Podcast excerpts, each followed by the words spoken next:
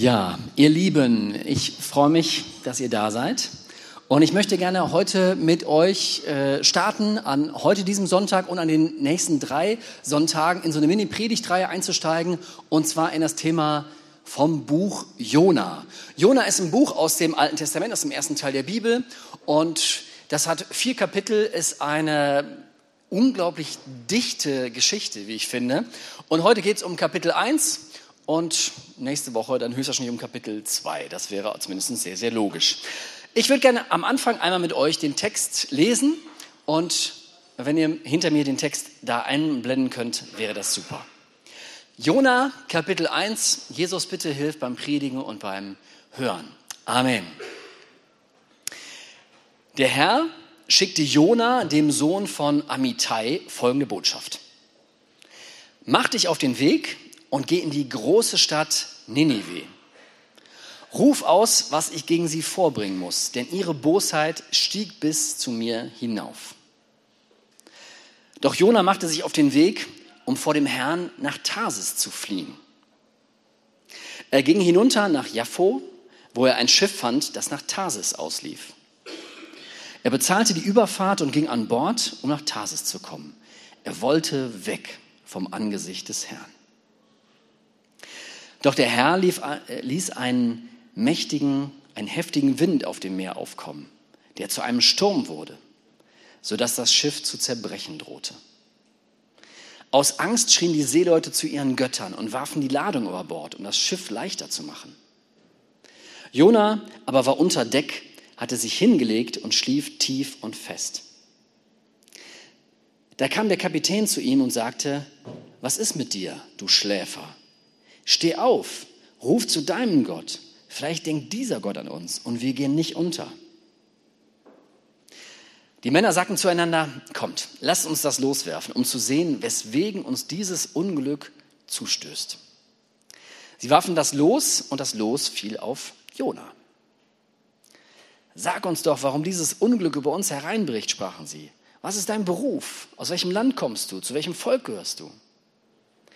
Er antwortete ihnen, ich bin ein Hebräer und bete den Herrn an, den Gott des Himmels, der Meer und das Land geschaffen hat. Und er erzählte ihnen, dass er vor dem Herrn fortlief.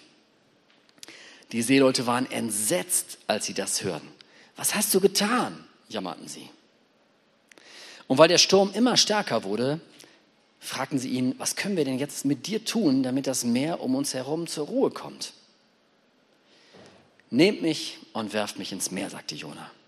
Dann wird es um euch herum, sich um euch herum beruhigen. Denn ich weiß, dass dieser schreckliche Sturm meinetwegen über euch gekommen ist. Doch die Männer ruderten mit aller Kraft, um zum Ufer zurückzukehren. Aber das Meer war zu stürmisch und sie schafften es nicht. Da riefen sie zum Herrn. Ach Herr, baten sie, lass uns nicht wegen dieses Mannes umkommen. Und mach uns nicht für den Tod eines Unschuldigen verantwortlich, denn du hast es doch so gewollt und danach gehandelt, Herr. Dann packten sie Jona und warfen ihn ins Meer. Und das Meer beruhigte sich. Die Seeleute wurden von tiefer Ehrfurcht vor dem Herrn ergriffen, brachten ihm Opfer und schworen, ihm zu dienen. Ja, soweit der Text. Ähm, und ich möchte so ein paar Dinge dazu sagen, ähm, zu diesem ersten Kapitel. Jona ist erstmal so der, um den es geht. Gott hat einen Auftrag für ihn. Äh, er, Jona ist wie eine Art Botschafter für Gott, ein Prophet. Äh, und ein Prophet sagt Dinge für Gott, das kann die Vergangenheit sich äh, betreffen, das kann die Gegenwart oder die Zukunft betreffen. Und er richtet Dinge im Auftrag Gottes aus. Und Jona hatte schon so ein gewisses Standing. Er hatte schon ein Wort, eine Botschaft für den König von Israel, Jerobeam II. Und hatte eine mutmachende, positive Nachricht für ihn und hat ihm gesagt, Jerobeam, du wirst in der Lage sein, die verlorenen Gebiete wieder zurückzuerobern. Und so passierte das dann auch. Also er hatte schon mal ein Wort von Gott weitergeben können, was bis zum König äh, ging, was das ganze Land betraf, was auch gehört wurde und was sich auch erfüllt hatte. Er hatte schon ein gewisses Standing. Und dann bekommt er einen Auftrag, er soll nach Ninive gehen, zu dieser großen Stadt, denn sie ist sehr, sehr böse. Und Gott ist ziemlich sauer auf diese Stadt. Wenn man das äh, sich so ein bisschen äh, nachguckt in der, in, bei den historischen Berichten, war Ninive einige Zeit die Hauptstadt von Assyrien. Und Assyrien war mal tatsächlich eine Supermacht auf dieser Welt. Mittlerweile, ich habe 1996 mal tatsächlich Assyrer kennengelernt, davon gibt es nämlich gar nicht mehr viele. Das sind nicht die Syrer mit einem A davor, sondern das ist ein eigener, äh, ein eigener Staat gewesen. Und es war mal die Supermacht im Nahen Osten.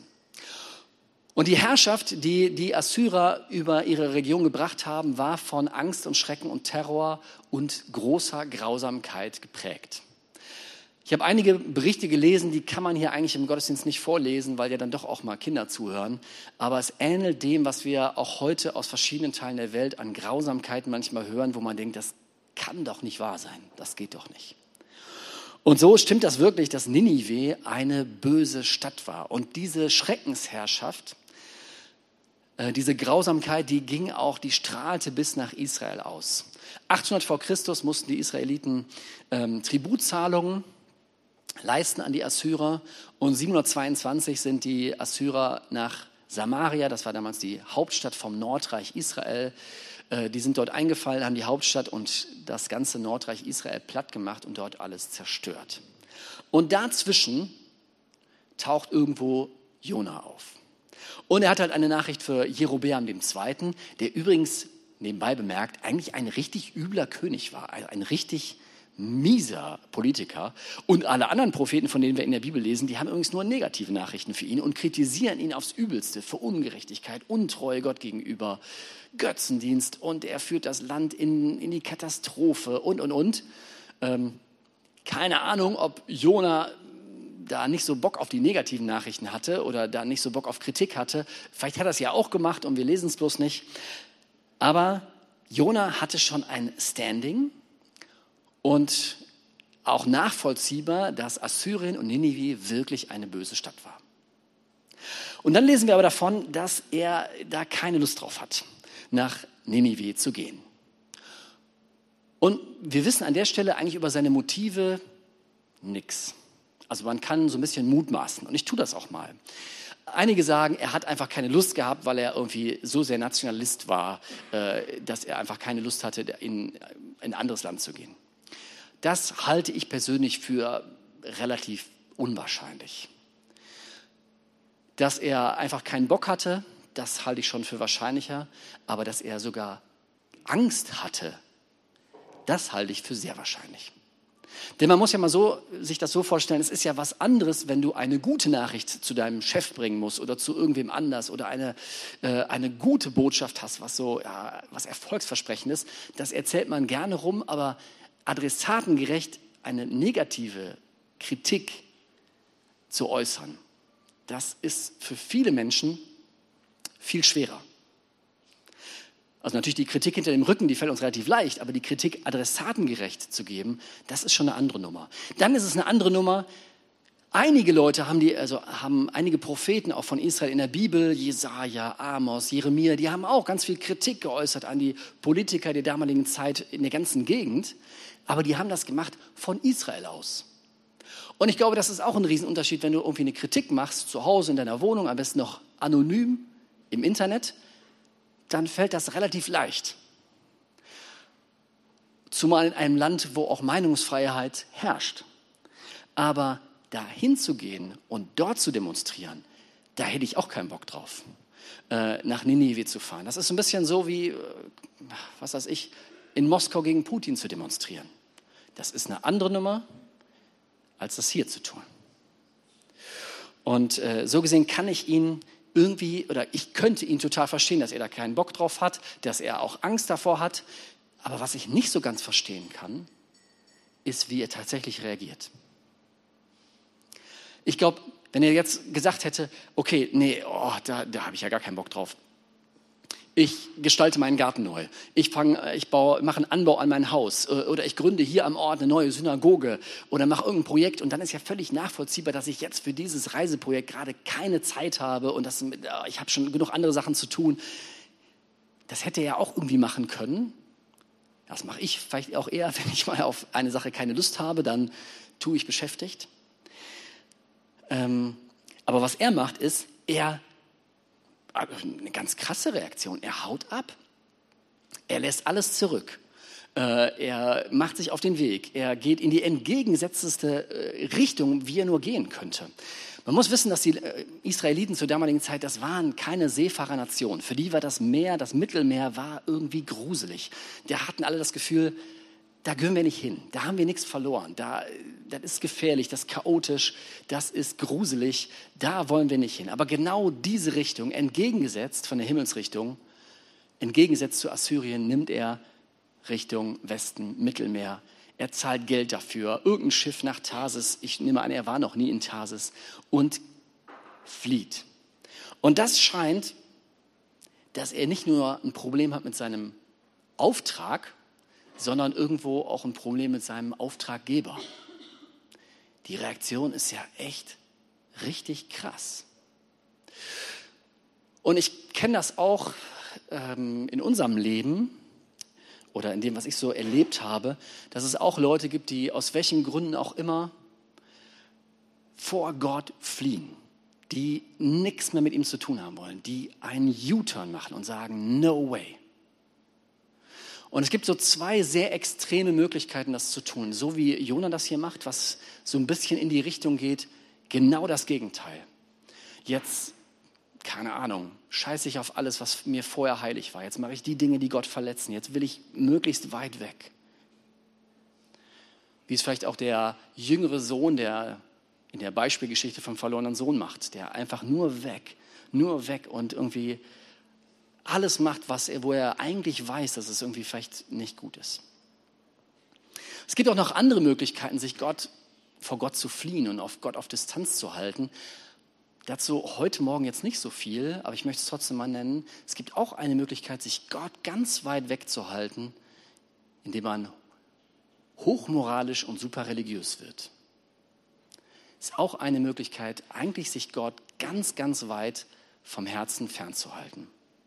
Und auch das begegnet uns auf jeden Fall in den, äh, nicht heute Morgen, aber in den nächsten Kapiteln auch ein bisschen, dass Jona das auch irgendwie macht. Aber ich glaube, er hat nicht nur ein Problem mit seinem Auftrag, er hat echt ein Problem mit seinem Auftraggeber, wo er echt was klemmt. Und dann geht dieser Sturm los und ich glaube, dass auch das eine Sache ist, die sich übertragen lässt auf das Leben. Ich glaube, immer, wenn wir etwas tun, wo wir, und ich nehme jetzt dieses sehr altmodische Wort, und ich weiß, es ist nicht modern und es ist nicht so ganz zeitgemäß, aber wenn wir Gott ungehorsam sind, dass dann ein Sturm irgendwann aufzieht. Wenn wir, noch ein altmodischeres Wort, sündigen, dass irgendwann ein Sturm aufzieht. Gott möchte, dass wir gut mit unserem Körper umgehen. Wenn wir das ganz, ganz, ganz lange nicht machen, oder ganz bewusst auch das ignorieren, dann wird irgendwann ein Sturm aufkommen. Wenn ich mich in meiner Fantasie, was ich eigenen Rachegedanken hingebe, dann fühlt sich das erstmal gut an, wie ich es Leuten heimzahle oder mich irgendwie an Leuten räche. Aber wenn ich dem immer mehr Raum gebe, dann kommt auch eine ganze Menge ätzendem Selbstmitleid irgendwann in meine Seele hinein. Irgendwann wird es vielleicht dazu führen, dass ich es mir immer schwerer fällt, Leuten zu vertrauen. Dass es mir immer schwerer fällt, diese Fähigkeit zu haben, vertrauensvolle Beziehungen zu leben. Irgendwann kommt ein Sturm auf. Und wir sehen das auch bei einigen christlichen Leitern, wo alles so perfekt aussah und doch ein paar richtig krasse Leichen im Keller waren. Und irgendwann gibt es einen Riesensturm und irgendwann zieht das herauf. Und das haben wir auch in äh, verschiedenen Punkten auf diesem Planeten aktuell, äh, wo das hochkommt. Ganz wichtig, der Umkehrschluss ist nicht zulässig. In keinem Fall. Man darf nie sagen, nur weil jemand gerade so katastrophale, stürmische Lebensumstände hat, ah, dann muss er ja irgendwie was falsch gemacht haben. Das sagt ja die Stelle hier genauso. Die Seeleute sind genauso im Sturm und die haben gar nichts falsch gemacht. Und so geht es auch uns so, dass wir, wenn du in einem Sturm bist, in den meisten Fällen hat das gar nichts mit dir zu tun. Nichts mit deiner Sünde, mit deiner Schuld, sondern vielleicht einfach mit Entscheidungen von anderen Menschen. Gerade bei den Kriegen sind es nicht die Millionen über Millionen Leute, die darunter leiden, die das irgendwie entschieden haben. Oder es ist einfach der Lauf dieser Welt, die weit weg ist vom Paradies. Mit den meisten Stürmen hast du nichts zu tun, liegt es nicht an dir. Jetzt habe ich bei der Geschichte auch automatisch an eine Sache gedacht und ich möchte jetzt mal in die Runde fragen, ob ihr auch drauf kommt. Also, da ist ein Boot auf dem Wasser und es ist ein großer Sturm da und die Seeleute oder Fischer haben irgendwie langsam Angst, dass sie untergehen. Es wird lebensbedrohlich. Und im Boot ist aber auch ein Mann Gottes und der schläft und tut irgendwie nichts. Kommen so ein paar Leuten drauf, was ich meine? Genau. Einige haben äh, die richtige Antwort gemurmelt und äh, andere, glaube ich, war es schon fast zu banal. So, ja, stimmt, das wird auch mal fast bei Jesus so ähnlich. Da ist er auch auf dem, gut, nicht auf dem Meer, auf dem See, aber auch da irgendwie totaler Sturm, irgendwie auch lebensbedrohlich alles. Seine, ein paar von seinen Leuten waren ja halt Fischer, die wussten auch, wie ein Boot funktioniert. Die kriegen das aber nicht geregelt und dann Jesus schläft, Jona schläft und beides Mal werden sie auf unliebsame Weise geweckt mit den Worten, bei Jesus, hey, kümmert dich das gar nicht, dass wir hier krepieren. Und bei Jona, hey, wach auf, was ist denn mit dir los, du Schläfer? Fang doch mal an zu beten zu deinem Gott, vielleicht hilft er ja. Viele Parallelen und ich habe mich gefragt, wo ist der Unterschied? Weil bei Jona, glaube ich, ist es nicht so positiv wie bei Jesus.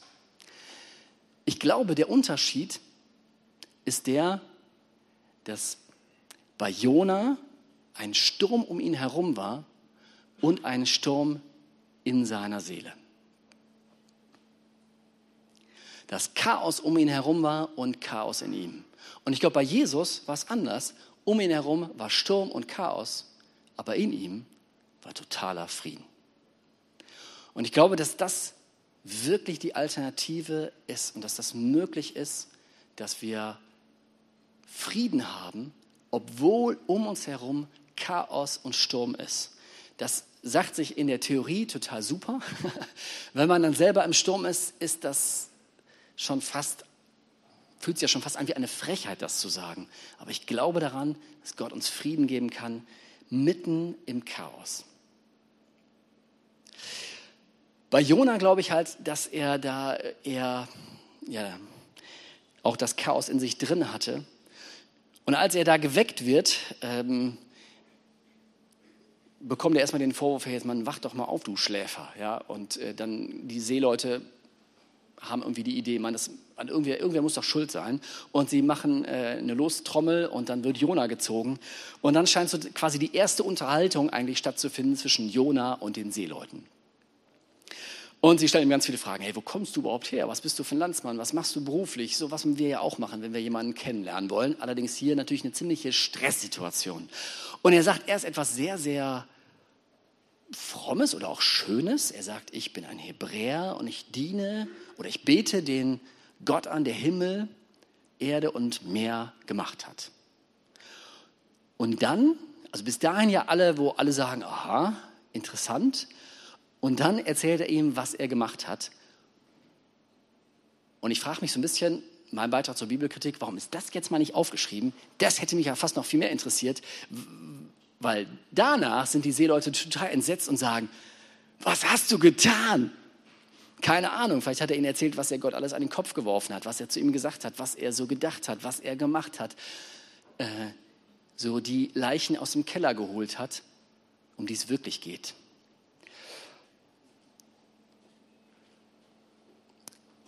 In so einer Krisenzeit gibt es, glaube ich, auch immer was zu lernen weil es gibt da immer was zu lernen.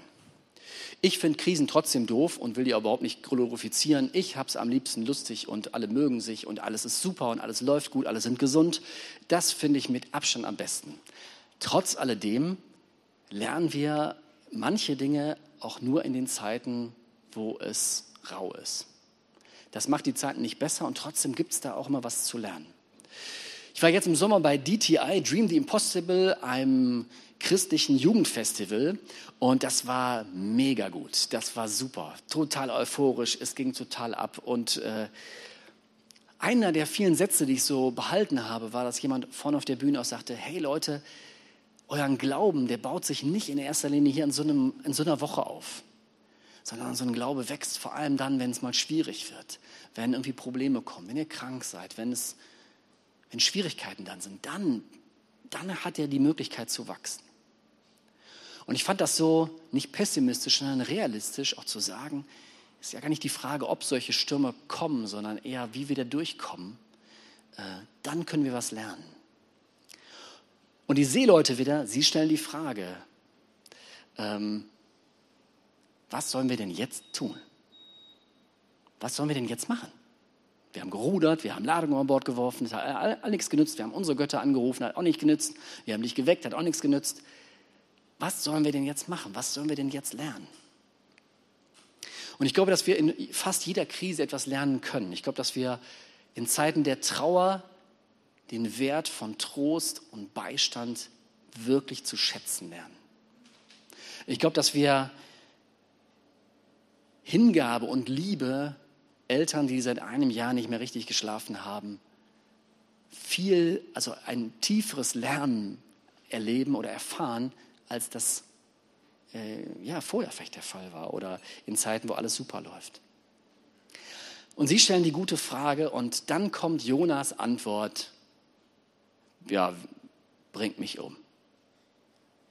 Und da denke ich auch wieder, ja, was ist denn da? Also was ist das denn für eine Antwort? Also er hätte es doch, also er hätte es doch besser wissen müssen, oder? Und ich finde überhaupt, da werden so die Seeleute äh, im Vergleich zu Jona. Die Seeleute rudern und rackern sich ab. Die Seeleute haben verstanden, okay, wir sind hier alle, wir haben alle unterschiedliche Nationalitäten, Religionen. Alle fangen an zu beten. Der Einzige, der nicht betet, ist Jona.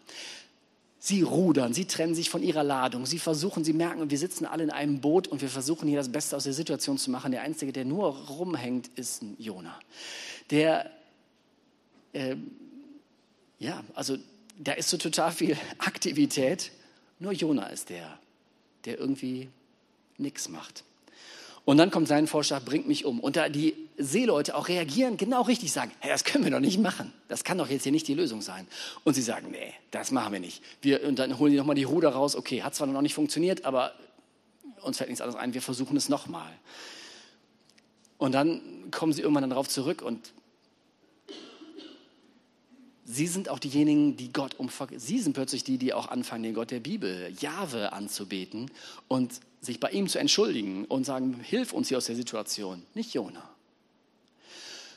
Und ich glaube, Jona, es wäre doch so cool gewesen, wenn er die Antwort gewusst hätte. Er hätte doch sagen können, die Seeleute fragen, was sollen wir denn jetzt machen? Dass er sagt, ja, ich habe euch jetzt erzählt, was ich hier für einen Bockmist gemacht habe. Betet ihr mal mit mir zusammen und ich bitte Gott um Vergebung. Und dann bringt er mich wieder zurück und ich gehe wieder zurück und ich nehme, ich entschuldige mich bei Jesus und ich will mir wieder meinen Frieden mit Gott machen und ich will,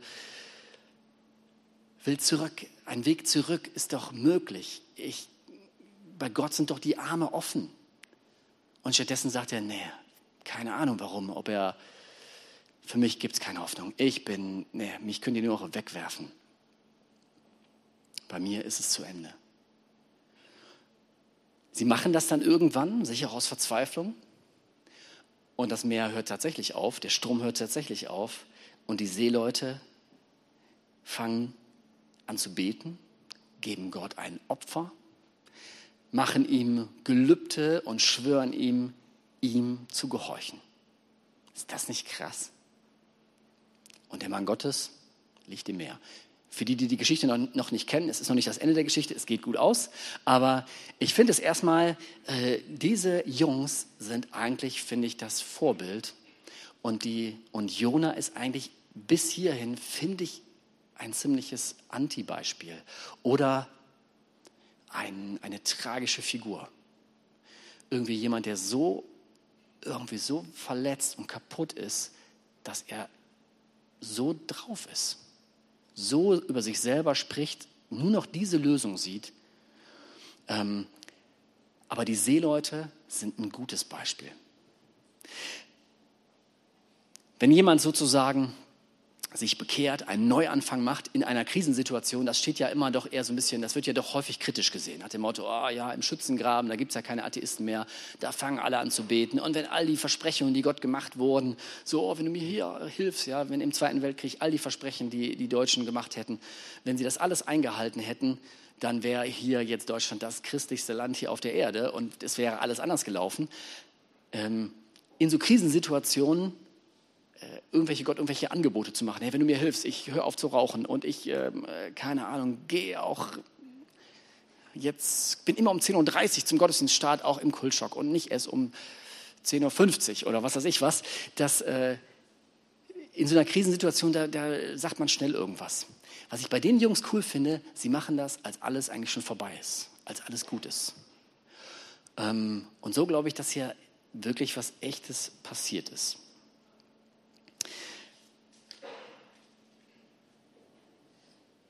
Ja, was können wir hier daraus lernen? Ähm, ich finde eine ganze Menge. Ich glaube, dass wir einmal lernen können, dass wenn um dich herum ein Sturm ist, wenn stürmische Zeiten sind, wenn Chaos ist, dann ist es möglich, wieder Frieden mit Gott zu finden. Nicht hoppla die hopp, auch nicht irgendwie, äh, manchmal sind die Wege dahin auch äh, ja, lang oder auch ein, nicht easy, aber es ist möglich, den Frieden Gottes zu haben, trotz allem. Ich glaube, dass wir in jeder Krise wirklich was lernen können. Und drittens, ich glaube, dass es immer einen Weg zurück gibt. Es gibt wirklich Leute, und ich denke, ihr habt Leute kennengelernt, ich habe Leute kennengelernt, die wirklich nur noch die Lösung sehen, ihr Leben so wegzuwerfen. Das ist nicht die Lösung, das ist niemals die Lösung. Bei Gott gibt es immer eine Hoffnung, immer eine Möglichkeit, immer ein Neuanfang. Und ich glaube, dass das, dass das wirklich stimmt. Davon ist die Bibel total voll. Und auch das Buch Jona ist noch ganz viel voll davon, dass es immer wieder ein Neuanfang möglich ist. Ähm, und selbst wenn das heißt, dass man, keine Ahnung, jeden Tag neu anfangen muss.